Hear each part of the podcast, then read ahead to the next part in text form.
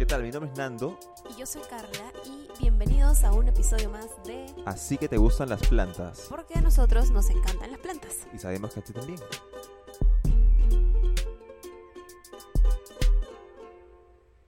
Y el episodio de hoy día es Plantas del Perú. Plantas nativas del Perú. Así es, plantas nativas, endémicas y típicas de aquí de nuestro hogar, el Perú. Y escogimos este tema porque queremos, estuvimos la semana pasada investigando algunas cosas más sobre nuestro querido país que está pasando por algunos momentos un poco difíciles. Así es. Y queremos dedicarle este programa a nuestro Perú y a las grandes cosas que tiene para ofrecernos. Sí, porque en verdad creo que deberíamos en general apreciar un poquito más el patrimonio natural que tenemos. O sea, tenemos de todo, ¿no? Tenemos cultura, de todo, pero amamos las plantas. Y ese es el punto del que vamos a hablar en esta ocasión. Así es, y una gran forma de cuidar lo que tienes es aprender a conocerlo para Sí, que lo puedas ley. respetar. De ley, porque en verdad tenemos muchísima, muchísima riqueza en ese aspecto y la mayor parte de gente no lo conoce en absoluto. O sea, no es parte de nuestra cultura conocer el patrimonio natural y eso es un poco lamentable. Y es importante conocerlo. Así que el día de hoy les vamos a contar de algunas plantas geniales, increíbles que tenemos aquí en nuestro bello Perú. Sí, ¿qué te parece si comentamos con, comenzamos con algunas suculentas que son típicas, como por ejemplo cactus?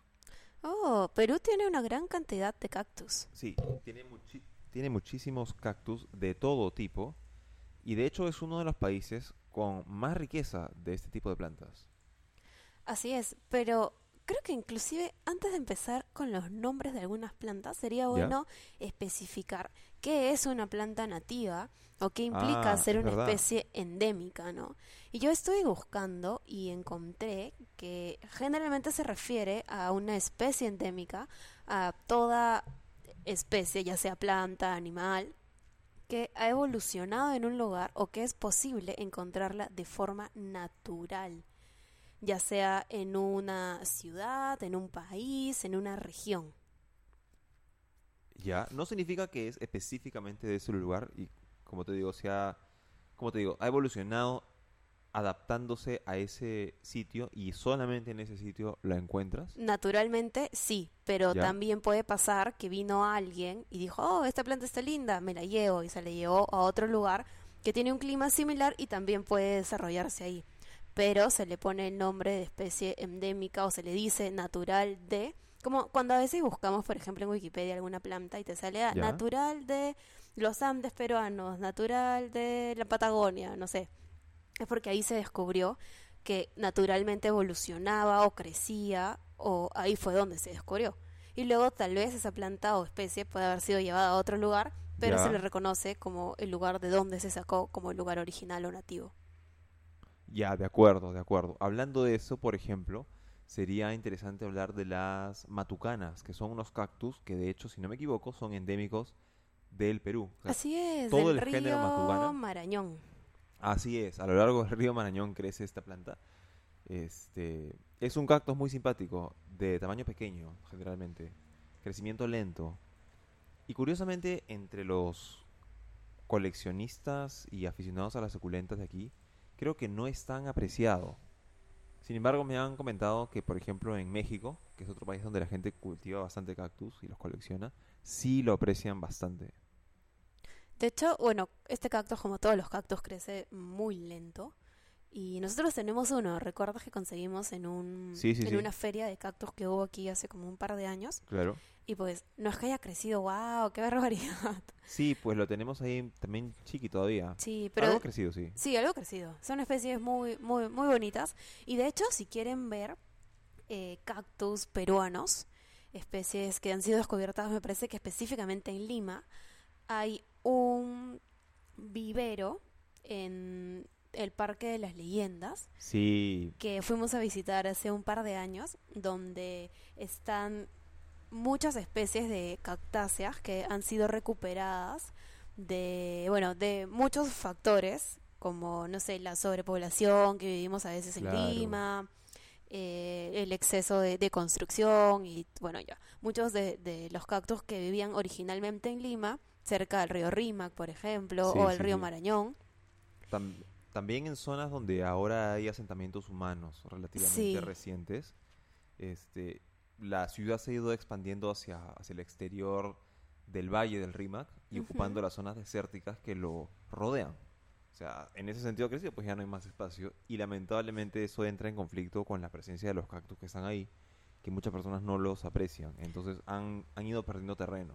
Sí, y muchos de ellos han sido recogidos y reinstalados en este centro que expone los cactus En el de cactario. Lima, en el cactario de Lima, que está es. dentro del Parque de las Leyendas, así que bueno, ahora no se puede porque estamos en pandemia, pero cuando se pueda, dense una vuelta por ahí, si es que quieren aprender un poco más de cactus, so, cactus peruanos. Así es. Sí, de hecho tenemos una diversidad inmensa de cactus. Somos uno de los principales países Sí. de cactus en el mundo.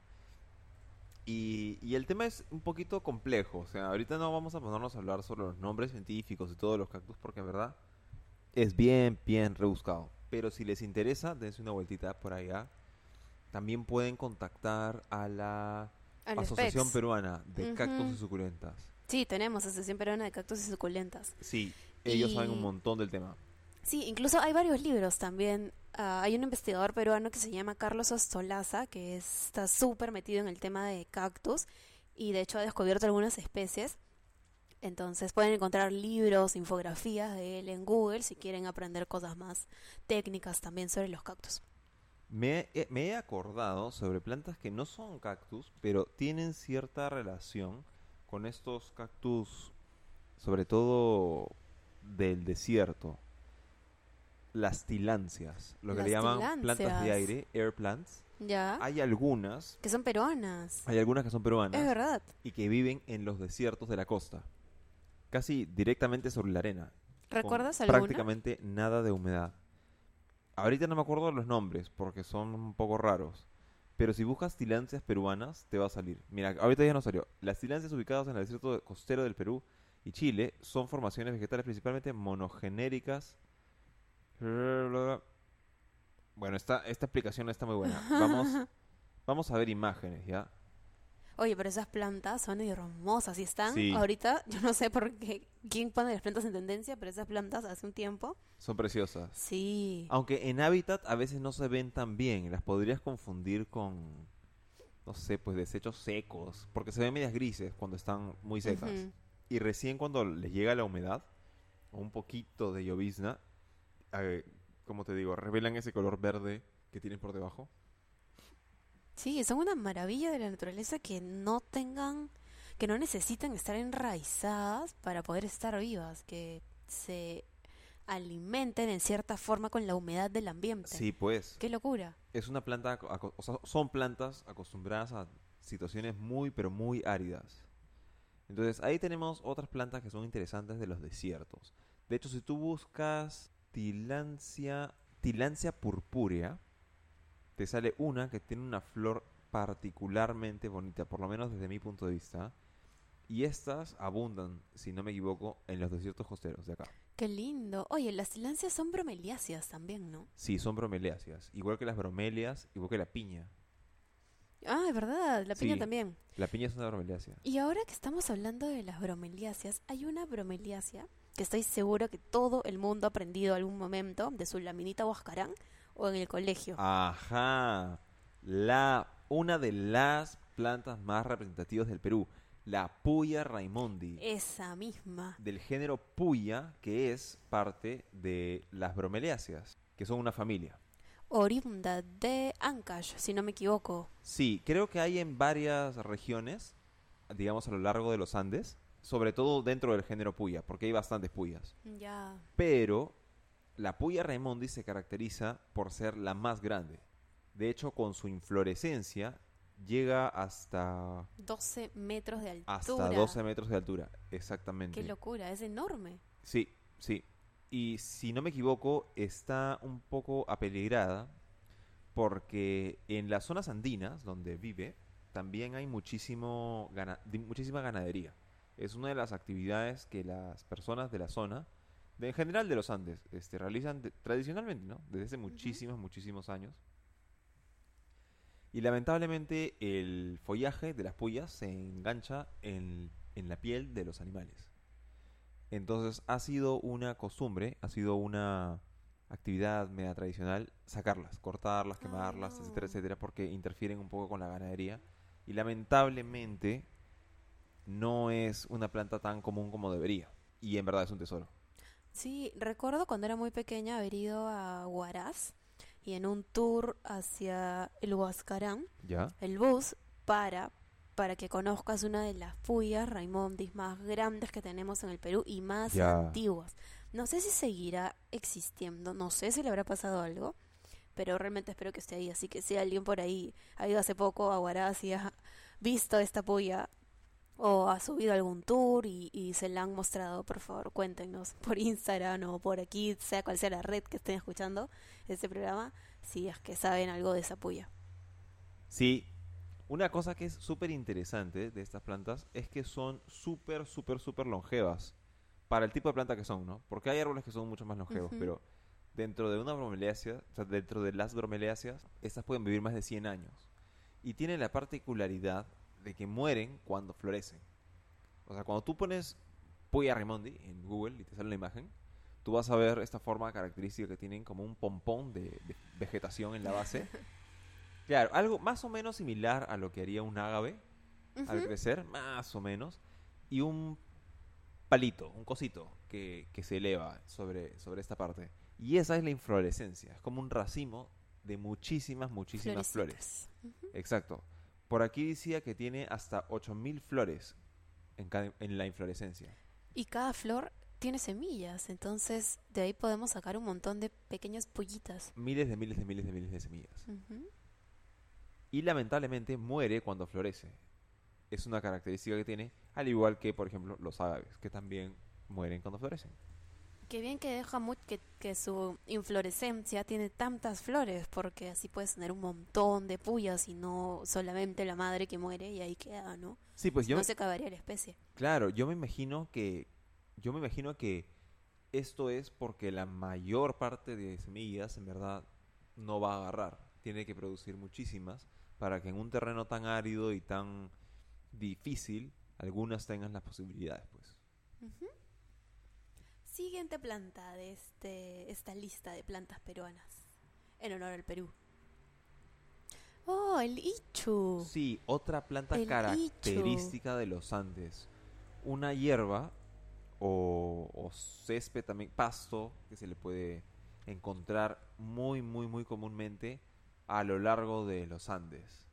Es un pasto alto que es muy utilizado para alimentar a los... eh, Al ganado. al ganado, sobre todo a los... Al ganado típico de acá, de, de Latinoamérica, de Sudamérica. O sea, llamas, alpacas. Alpacas, vicuñas. Exacto. O sea, yo me imagino que vicuñas y guanacos lo, lo consumen en, en libertad, pero los que se utilizan en ganadería, que son la, la llama y la alpaca, son las que, digamos, se alimentan de esta planta. O sea, los que se alimentan a través del, del hombre de esta planta. Porque la gente los, como te digo, los, los traslada para pastorear Ujú. el altiplano. Es muy lindo, es, muy, es una planta muy bonita. De hecho, fuimos a Cusco hace un poco y recuerdo que no sé si era por la temporada seca en la que estaba, Claro. pero muchas zonas estaban llenas de ichu. Es algo medio bueno, medio malo, creo yo, porque si no me equivoco, los Andes deberían tener muchos más bosques De los que actualmente los que tienen. actualmente tienen. Exacto. Sí. porque por el por la práctica de la ganadería, ¿no? La agricultura es más extensiva, no es tan productiva como podría ser, ocupa más terreno del que podría ocupar y lo mismo pasa con la ganadería, pues. Entonces se han ido liberando o descartando bosques, bosques andinos, de eso hablamos ahorita, para dar espacio a tierras de pastoreo. Sí. Entonces es muy común, muy muy común ver grandes, grandes extensiones de terreno cubiertas por ichu. Y la parte buena de eso es que es muy estético. La verdad que sí. Si tú vas, por ejemplo, en época seca, puedes Sí. encontrarte con montes o extensiones grandes de terreno cubiertos de este pasto dorado que se ve súper, súper, súper bonito cuando le cae la luz del sol de la tarde. Es bellísimo. Sí, porque crece justo como entre las rocas, entonces tienes como estas formaciones rocosas y el ichu saliendo de entre Claro. las piedras. y el solecito ese de la tarde que se ve realmente muy bonito. Sí, es bellísimo, es bellísimo. Y si tú observas en fotos, te vas a dar cuenta de que también es una planta bien adaptada a condiciones áridas. En esa foto que nosotros estamos viendo ahorita, en este instante, por ejemplo, se ve claramente que el terreno es bien piedroso. No es algo terriblemente fértil. También eso tiene que ver con que no todas las zonas de, del, del Ande están adaptadas al, o están bien dispuestas para la agricultura. Así es. Así es, y hablando ahora de las plantas que crecen en los Andes, me acabo de acordar de una que nos causó y nos llamó mucho la atención. ¿Cuál? Es- corrígeme si la estoy pronunciando mal, tú que sabes más de arbolitos que yo, creo que le dicen ¿qué uña? ¿Qué uña? Ah, las queuñas, sí. Las queuñas. Las queuñas o queñuas. Eh, Lo que pasa es que queuña se le dice a los árboles del género Polylepis. Ya. ¿ya? Y Polylepis es un género que tiene varias especies distribuidas a lo largo de los Andes. Y acá en, en el Perú tenemos algunos en particular también. Son árboles muy, muy, muy, pero muy adaptados a, a la altura, al frío, a la sequedad, que son condiciones típicas de los Andes. Por ejemplo, sus, sus hojas son vellosas, tienen como pelitos. Mm, Y esto, que yo sepa, les ayuda a captar la humedad que hay en el ambiente. Algo así como las tiláceas. Exactamente como las tilancias, si no me equivoco, sí. Por lo menos como algunas tilancias. No Porque todas son. No así todas son velludas, pero algunas tienen también pelitos que les ayudan a absorber la humedad Sí. del ambiente. Y esas son las que están más habituadas a sitios áridos. Porque en, en la altura, en, en la montaña, no siempre llueve frecuentemente. Sobre, de, hecho, de hecho, una cosa que es interesante recordar es que en la zona andina normalmente tienes una estación seca y una estación lluviosa a lo largo del año. O sea, no se divide en cuatro estaciones como por ejemplo una zona temperada. No hay realmente invierno, verano, primavera, otoño. Y eso es porque nosotros, como Perú, estamos ubicados entre los trópicos de Cáncer y de Capricornio y somos Exacto. una zona tropical. Tropical, y exacto. si no sabes o quieres saber más de lo que estamos hablando, puedes escuchar nuestro capítulo de la semana pasada porque explicamos a profundidad este tema, que de hecho es muy importante saber. Sí, pues, sí, pues. Y el hecho de que, de que haga frío en la sierra se debe a la altura. Porque si no fuera por eso, hasta donde yo sé, sería full solcito, full playa, full, Full playa. selva tropical. Claro, en la costa. Claro, claro, y selva tropical más en, en el medio del continente, ¿no? Pero en la montaña, en la altura, hace frío. Sin embargo, por ser, un clim- por ser una zona tropical, la temperatura a lo largo del año no cambia tanto. Lo que cambia es la, precipita- la precipitación, o sea, la cantidad de lluvia.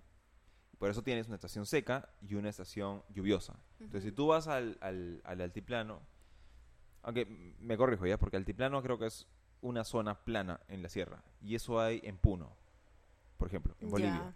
Pero la mayor parte de, la zona andina no es plana, es escabrosa. Pero bueno, volviendo al tema.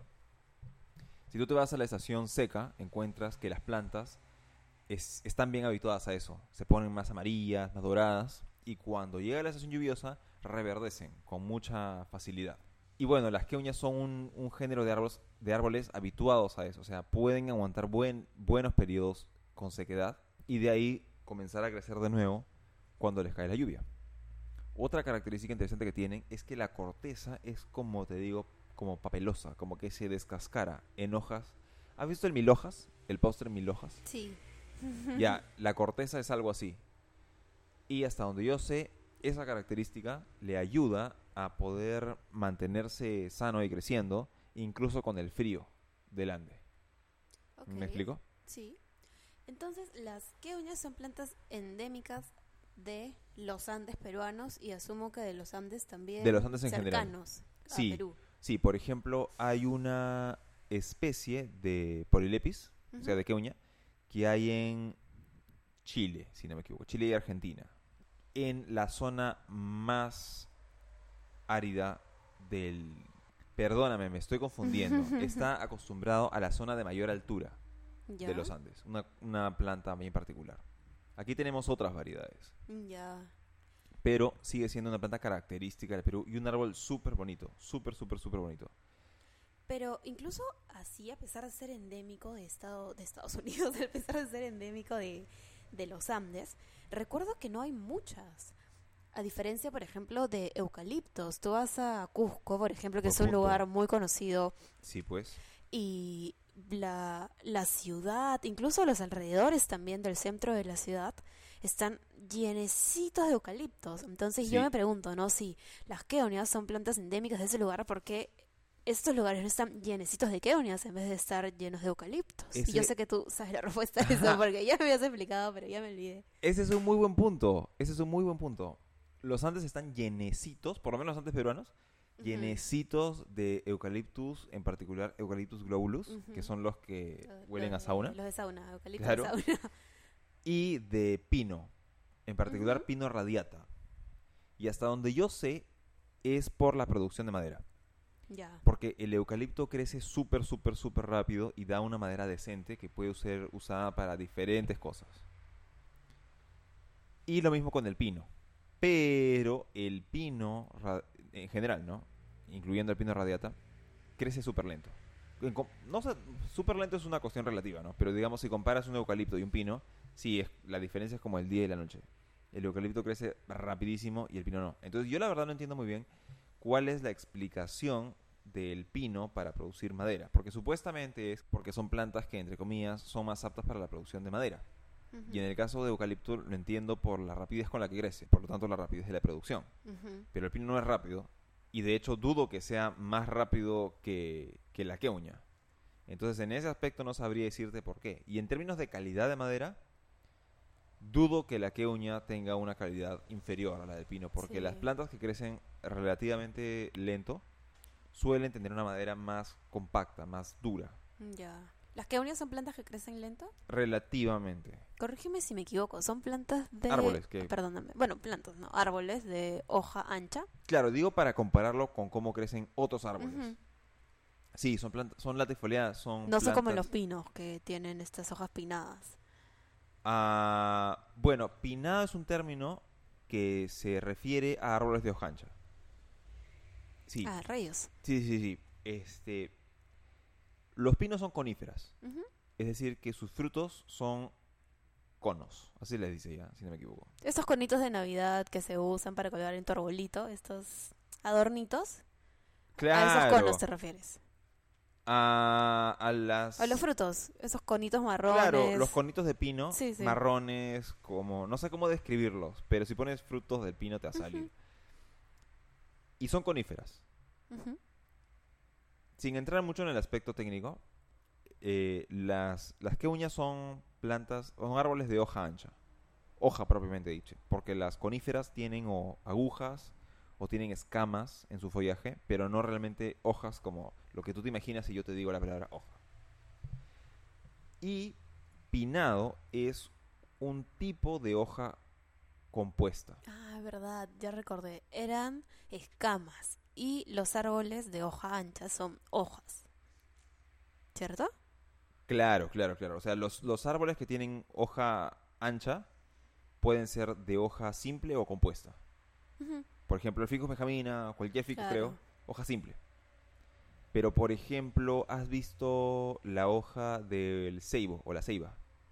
Sí, O la hoja de la marihuana. también. O la hoja de los arces.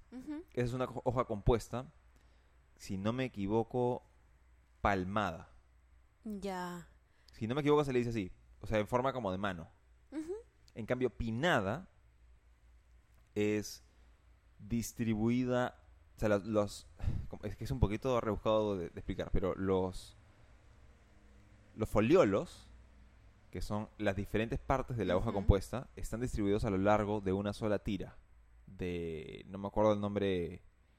El nombre exacto técnico de esa tira. Pero tú pon hoja pinada y te vas a dar Claro. cuenta. O pon tipos de hoja compuesta y te vas a dar cuenta. O sea, para no poner, meternos tanto a los tecnicismos, solamente quería como que quede un poco clara esta diferencia entre lo que uno se imagina cuando decimos hojas, que son estas Sí. clásicas hojas, ¿no? Que todos sabemos dibujar, que son anchitas, como las hojas de los ficus, las hojas de los comúnmente árboles que conocemos. Claro, hojas. Ya. Cuando te imaginas, no, te digo hojas lo que te imaginas. Claro. Pero cuando tú te imaginas un pino, a las hojas, entre comillas, del pino no se les llama hojas, hay un término distinto para ellos. Sí. Se les dice escamas, ¿cierto? Que son- Acículas, no, no, no. Ah, no, se les dice acículas. Acículas, sí. Las coníferas tienen diferentes tipos de follaje. Por ejemplo, las pináceas, si no me equivoco, tienen acículas. Se les dice más siempre así cuando son pináceas. Ya. Por ejemplo, los pinos tienen acículas. ¿Has visto? Bueno, puedes poner en Google, ¿no? Follaje de pino, vas a ver. Son como, como esos como pelitos. pelitos o agujas, también se les dice. Claro. En cambio, las, la familia de las cupresáceas, a donde pertenecen los cipreses, por eso se llaman así. Ya. Eh, cipreses, camesíparis, hay, hay varios ahí. Tienen escamas. Lo que Ah, acá ahí llamamos está. tuja, que es el platicladus, Ajá. también tiene, Tiene escamas. Entonces, por, el ar- por el lado de los pinos y las tujas, Las coníferas. en ah, de las coníferas en general, no se les dice hojas a sus hojas, sino se les llama... No me, no, no me digas, yo me voy a acordar. Espera, yo soy un poco mala con los nombres, pero quiero aprenderme los nombres. Se les dice escamas a los de las tujas, que no son tujas, Sí.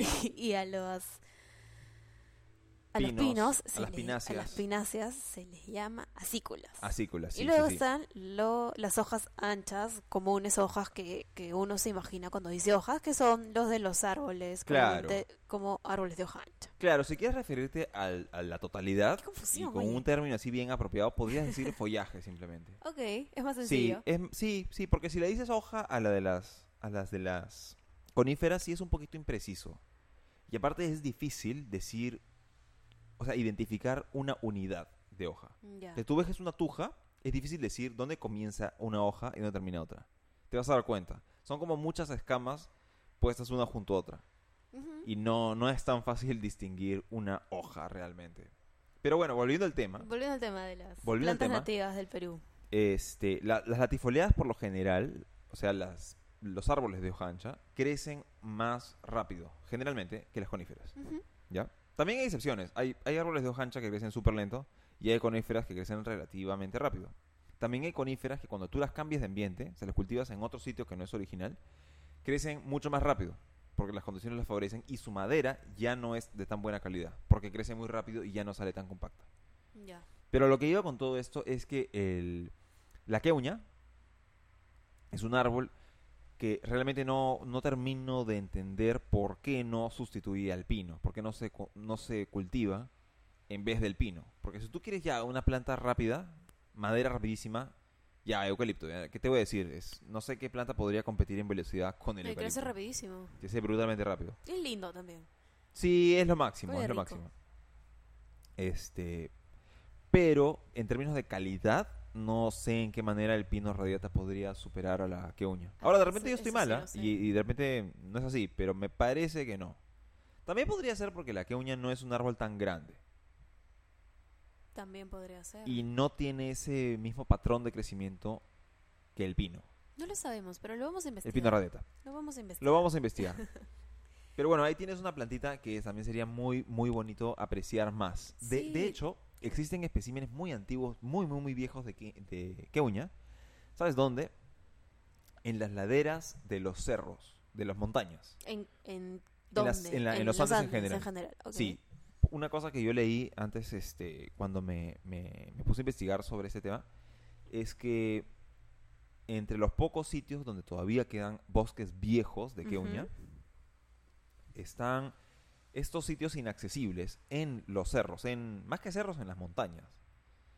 Si tú vas al- a los Andes, te vas a dar cuenta de que hay montañas donde tienes, ¿cómo te digo? En la misma pared de roca, pequeños sitios donde hay tierra y árboles, donde realmente no se puede llegar a menos que le metas una terrible escalada Ya. sitios donde es, es impráctico pues estar o cultivar o ganadear. Y ya pues ahí están los, los originales bosques ancestrales de Queuña. Qué lindo Sitios sería ir a muy escondidos, sí. ¿no? Sí, sería bravazo. Sería bravazo. Sería bravazo. Pero igual, si no se quieren dar un super tripsazo hasta un lugar súper alto y alejado para conocer a las queunias, pueden encontrarlas en un parque que hay en el centro de Cusco, muy cerca de la plaza, donde hay muchas especies nativas de plantas. Es como Sí. una especie de museo de plantas nativas que seguramente se han ido a Cusco, han pasado por ahí, pero no se han tomado el tiempo de leer lo que dice en cada arbolito.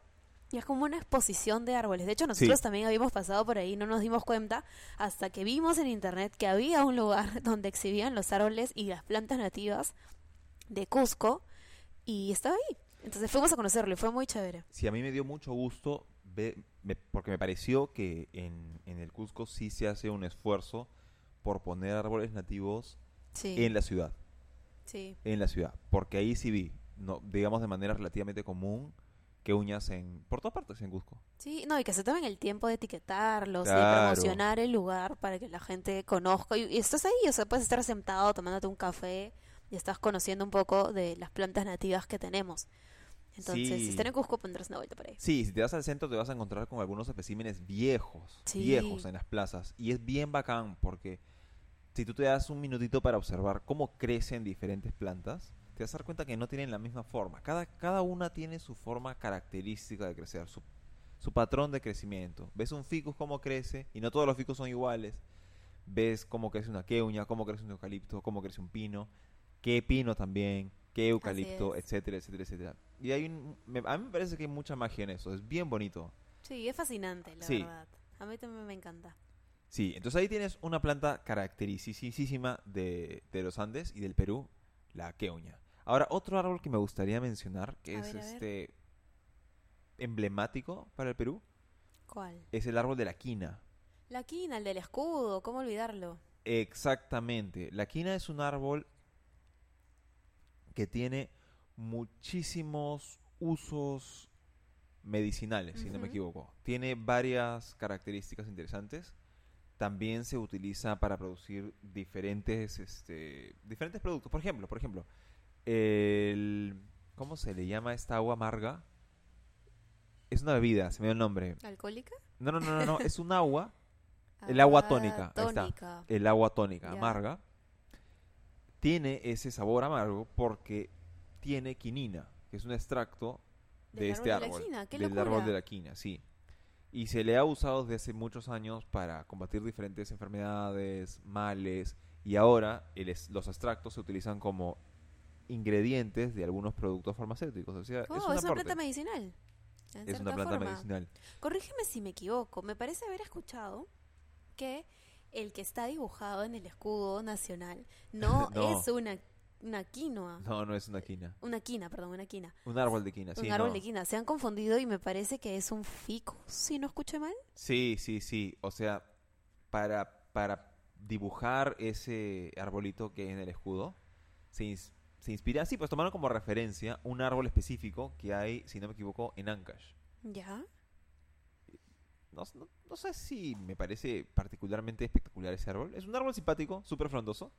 Y, y nada, pues lo copiaron y le pusieron así igualito en el, en el escudo. Pero esa no es. Pero ese no es una quina, es un ficus. Tal vez sea el momento ahora en el bicentenario de repintar, Sí, sí. ¿no? Sí, pues ahora sería interesante quizás otro elemento más que la silueta del árbol, porque muchos árboles, sobre todo en dibujito, van a tener siluetas más o menos parecidas. Sí, pues. Y, y sería bacán, por ejemplo, meter un poco más en nuestra cultura el reconocimiento, por lo menos de algunas plantas emblemáticas, ¿no? O sea, tú pasas por la calle o por ahí y puedes decir más o menos algunas plantas que son, para también apreciar un poco. Estoy de acuerdo. Y antes de salir de la zona, antes de la zona sierra, hay uno que creo que también muchos van a poder reconocer y es la totora. La totora. La totora es al igual que el lichu una, una hierba. Y bueno, todos, todos conocemos para qué se usan sus fibras. Para, Para los, los caballitos de para totora. los caballitos de totora. Y también he visto que en algún momento construían puentes, casas con, con esta planta. Sí, pues, este tipo de fibras muchas veces son muy resistentes y se utilizan para todo tipo de cosas, pues. Este, sé que las usaban para construcciones de techos, creo, en, por ejemplo, en la zona de Puno. En el Titicaca la usan, creo, me parece Sí. actualmente. Sí. Ahora, yo no termino de entender cómo es que en la costa se utiliza para la fabricación de los caballitos de Totora. Porque hasta donde entiendo no es de No la costa, sino de la sierra. Pero, quién sabe, de repente eso se originó en la época del Tahuantinsuyo, en el Imperio Incaico, entonces las, los materiales podían moverse de una zona a otra con, digamos, relativa facilidad porque... Tal vez hacen intercambios. po- muy posiblemente, muy posiblemente.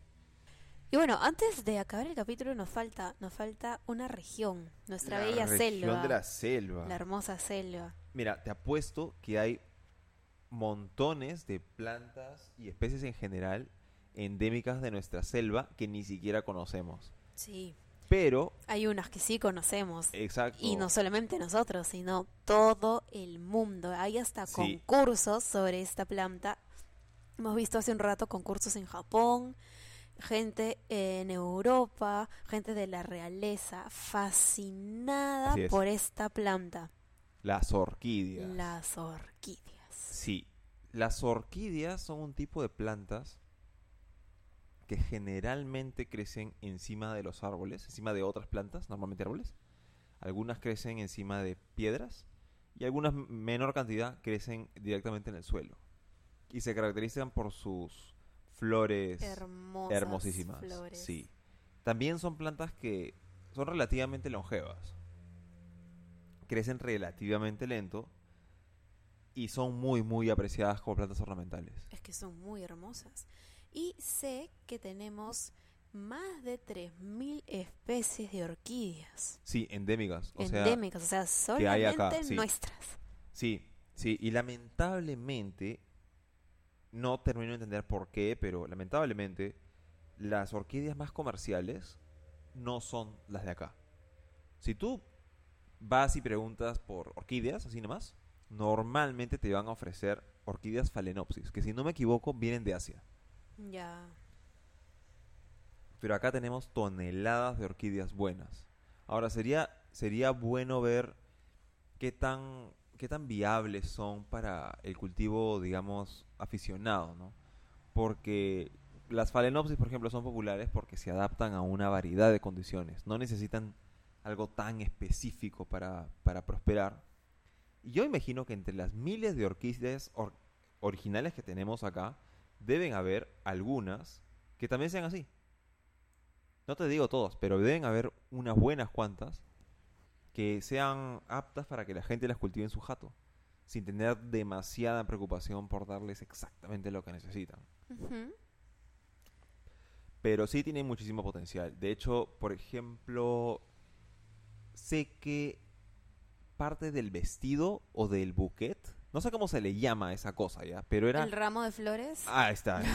el buquet. ¿El buquet? ¿El buquet? Sí, el buquet. Ya, el buquet de la princesa Diana. Y de muchos otros personajes de la realeza, incluso de la actriz que se casó hace poco con uno de los príncipes, ahorita no me acuerdo el nombre, que ¿Ya? se llama Rachel, puede ser. Ya ni idea. Pero es una planta, es la planta oficial de la de la reina, bueno, de toda la monarquía inglesa. Fascinante que tengan como planta oficial una planta que no es de ella. Pero bueno, Exacto, entonces también se presta, o sea, no no sé si ellos lo hagan, no lo voy a acusar, pero se prestan sobre todo las cosas bellas y aclamadas por la multitud a los mercados ilegales, ¿no? sí, y- deberíamos hablar de eso antes de terminar el Sí, capítulo. creo que en cierta forma, hasta en cierta forma me alegra que las plantas, las orquídeas peruanas, tantas especies que tenemos, no sean tan conocidas. No, Pucha, porque sí, siento que mucha forma gente sí. vendría, o bueno, tal vez ni siquiera vendrían, muchos aquí no respetarían eh, su hábitat y las arrancarían para venderlas ilegalmente en el mercado. Y no está bien andar arrancando nuestras especies y andar comercializándolas de esa manera. Si quieren vender, pueden cultivarlas. Sí, o sea, de, de hecho estoy de acuerdo contigo. Depredar para vender a precio drogo en el No. mercado no me parece la voz.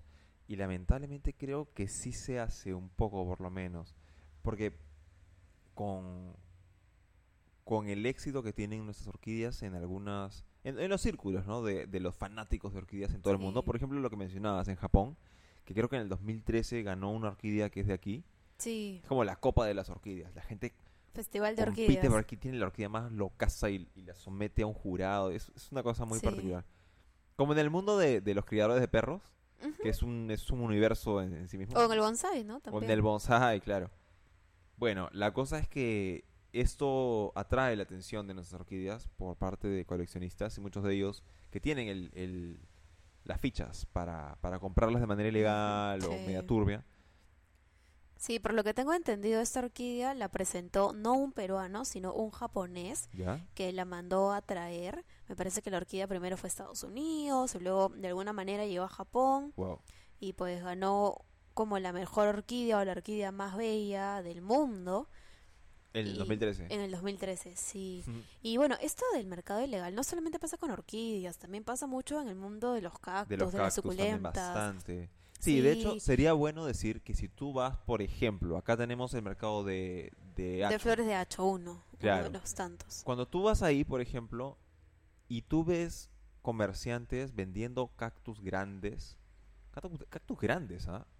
Oroya, sobre todo. sobre todo, sí, Sí, es triste. sin maceta, Con la raíz expuesta. con la raíz expuesta, eso suele indicar que no son una producción de vivero, o sea, legal. No es que alguien lo haya cultivado para su producción, sino usualmente Suelen ser quiere- arrancados. Exacto, que y eso pasa bastante por las épocas que van a venir, por Navidad. Sí. Tengo entendido que florecen más o menos en esa época. Entonces las arrancan y las venden a un precio drogo. Porque esta- estos cactus que crecen lento, cuando son grandes, normalmente son costosos, pues sería lo más normal. Entonces si tú ves que te lo venden así, sin sustrato, sin tierra, sin maceta, así arrancado, y son grandecitos y sí, baratos, Mejor no lo compres. mejor no lo compres, en verdad. Sí, no tenemos que, esa vaina. que aprender a respetar nuestra naturaleza, a respetar, a respetar nuestro Perú y las cosas que tenemos y a cuidarlas sobre todo. Entonces, sí, pues también son muy usadas para eh, la brujería, los chamanes, Ah, los San sí. Pedro sobre todo. Bueno, y también otros animales, ¿no? Que ya es otro tema, pero también estoy muy en contra de eso. sí, sí. Entonces, tenemos que cuidar lo que tenemos. Sí, apreciemos un poco esa vaina. Este, por ejemplo, en México tienen normas. Claro. De hecho, creo que está penado con cárcel extraer así nomás lofofora. Los o. Lofofora es peyote. Y es que hay, hay gente que los extrae en grandes cantidades, tanto para los coleccionistas de cactus, que también allá tienen buena presencia, como para la gente que lo usa para hacer sus trips, pues. Sí. Entonces, consigue esas vainas de, de forma legal, porque no hacemos bien estimulando ese tipo de prácticas. Sí, bueno, y también con sus aves, ¿no? Como ellos tienen el mezcal como un producto muy, claro. muy sagrado y muy respetado allá, también cuidan mucho eh, su patrimonio y tienen una gran cantidad y una gran especie nativa de aves y está reglamentado por sus institu- instituciones gubernamentales cuidar lo que tienen. Entonces tal vez nosotros también debamos aprender un poco de eso y como ciudadanos comprometernos a fijarnos antes y a respetar lo que tenemos y a cuidarlo. Sí, esta es una pequeña gotita, un, un pequeño granito de arena de nuestra parte, y ya que en esos últimos días hemos visto la importancia y todo lo que podemos lograr los peruanos y creo que cualquier ciudadano de cualquier parte del Sí. mundo cuando decides actuar como ciudadano y no como súbdito y no no tener esa actitud de eso le corresponde al Estado, eso le corresponde al ministerio. No. Eso, no, no, no, o sea, nos nosotros corresponde a todos. Exacto, o sea, hagamos algo, tratemos de apreciar y tener una actitud más proactiva con estas cosas. Cultiva, reproduce, si tienes la opción de acceder legalmente a una planta rara o, o- o difícil de conseguir, tenla, propágala, pero hazlo legal, no depredes. No depreden, por y favor. sobre todo, apreciemos lo que tenemos, que es algo bien bacán. Sí, y si Perú no lo puedes tener, pues no tienes que tenerlo en tu casa y de tu posesión, puedes apreciarla también, puedes verla en la naturaleza, puedes viajar, conocerla y, y sobre todo, sobre todo, no, no seguir incrementando ni apoyando a estas personas que quieren lucrar de manera ilegal con algo que nos corresponde a todos. Así es. Y creo que con esto cerramos el programa. Con una reflexión muy útil para poder seguir progresando como país y como personas. Así es. Y así lo dejamos, pues. Así lo dejamos por ahora. Y mañana tenemos otro capítulo. Así es. Un abrazo para todos. Nos vemos mañana.